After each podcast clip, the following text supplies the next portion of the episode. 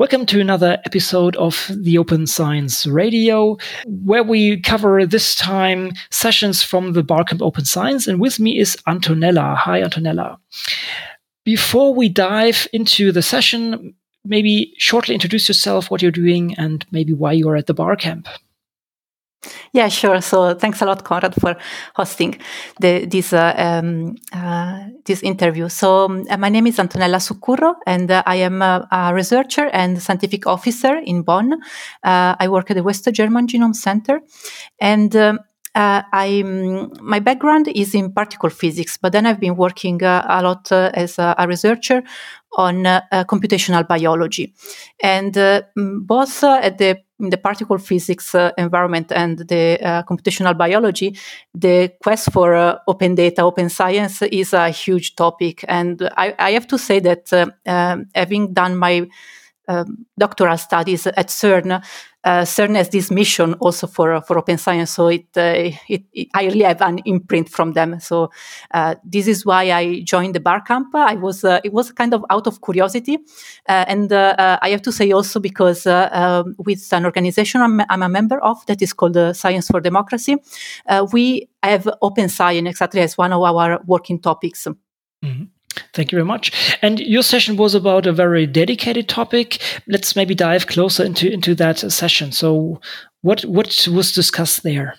Yeah, sure. So the session was about uh, uh, privacy preser- preserving uh, open data. So this is a huge topic, and uh, once uh, you you start looking into that, it's like opening up Pandora vase because there are a lot of different aspects, and depending on the specific data you are we are talking about uh, different measures uh, uh, come in.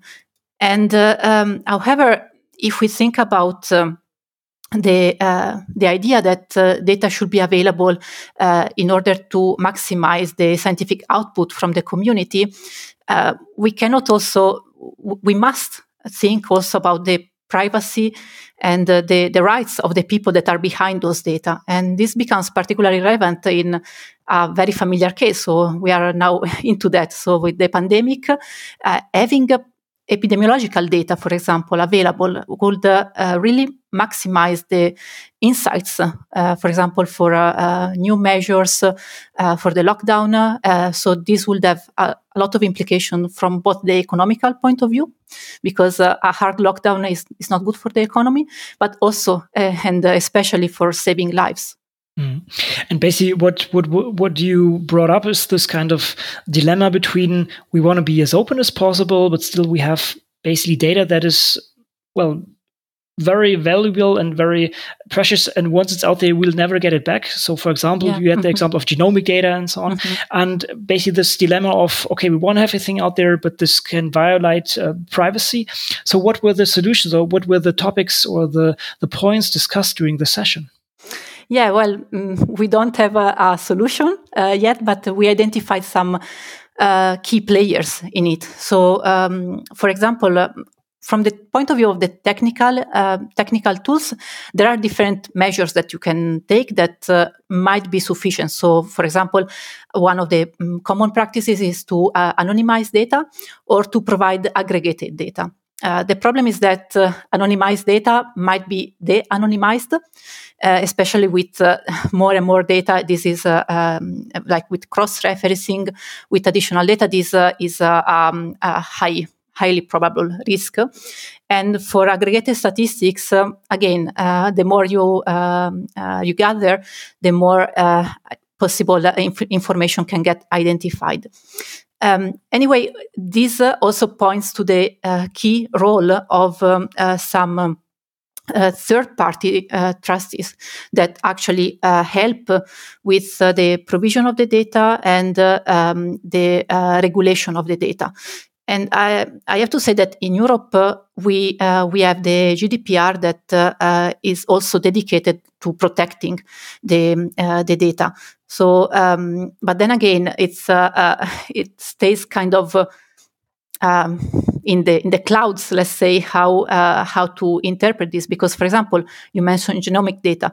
These are a special category that uh, uh, goes into the Article Nine of the GDPR, and they require a high level of protection. But then again, they still can be shared given some informed consent, for example. And uh, this also came um, came out in, in, in the conversation because uh, the the implication between the difference between opt-in or opt-out from a study are also like a, a possible game changer. We were thinking about a, a specific example. So in um, in Israel, the data from the vaccination, the, epidemiological data from the vaccination, um, we will will be given directly to the Pfizer company. So, and in this case, uh, the uh, the people that were vaccinated uh, didn't get the option to opt out, for example. So, but then again, we are talking about uh, data that are highly relevant for improving the lives, not only in uh, in uh, in Israel but all, all over the world. So, what is the um, what is the let's say um, the balance between um, uh, protecting the privacy and aiming for the for the common good. Again, in this case, in the specific case of the vaccination data, there is the um, um, uh, the, the, experts say that the privacy of uh, Israel citizens is preserved, but then again, there are not many details about how the data will be shared. So it's this kind of gray area where uh, we don't know exactly um, how it will go, and you have to trust the parties involved. So on one side the uh, the government, and on the other side the the company. Mm. So basically, the, the, the, session was uh, too short to find an overall solution for all this, and it was enough to compile all the, or at least the major problems that, that are uh, there. W what would be next action items, or what are the things that we can now build upon the session? What would be the next steps to do in order to change the world a little bit?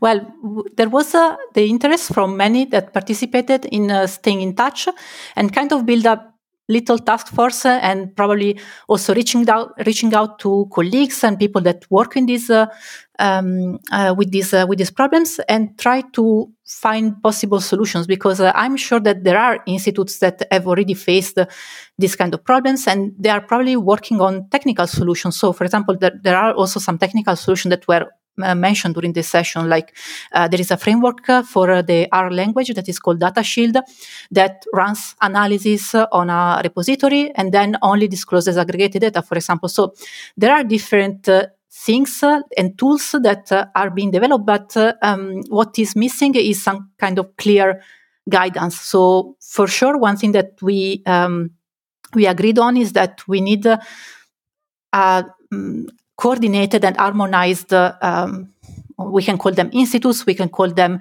um, trusts, or someone that uh, gu- will guide the um, uh, how to treat these uh, spatial data to make them open. Uh, also, because uh, very often it, it, happens that it's the individual researcher that has the responsibility to decide how to share the data, and sometimes they simply lack the uh, the training or the legal uh, support to to make the right decision. So, despite the best intentions, so for sure, there we need a lot of training and also uh, in terms of uh, reaching out to the to the public. Because the other example that was brought up was, for example, the usage of uh, contact tracing during the pandemic. And here is the citizens that uh, didn't want to use the, these apps. Uh, so, for example, I can uh, think very well of the case in Italy where uh, the the app was uh, didn't uh, raise a, a huge uh, huge success because people were just too scared to be traced about like their um, their movements, who they met, and so on. And but then here people don't realize that they are probably sharing way more information through their social media account. So this is about an education problem and uh, the scientific community that uh, has to do a better job in uh, making people understand how we can use their data for the common good but also protecting their uh, their data at the same time mm. so again infrastructure training education as key components to to Absolutely, tackle yes. that did we miss anything that should be included in the small wrap up of the session I think that uh, that's all. I just want to close with uh, how the Horizon 2020 uh, guidelines were instructing people to uh, to deal with uh, um, uh, opening data. So they they literally say as open as possible, as close as necessary, which means that there is a lot of um, space for interpretation and uh, uh, work. So you can be very conservative and just decide to not share at all, or you can become creative and innovative, and uh, and then we can share information that is sensitive but still protected. So let's hope that we become more creative and innovative. Great. Thank you so much for your time, Antonella, and uh, yeah, keep up the good work. And hopefully, we have uh, a follow up discussion at some point and see what kind of solutions are out there and uh, how, how, how they are adapted already, hopefully. Thank you very much. Thank you very much. Bye. Bye.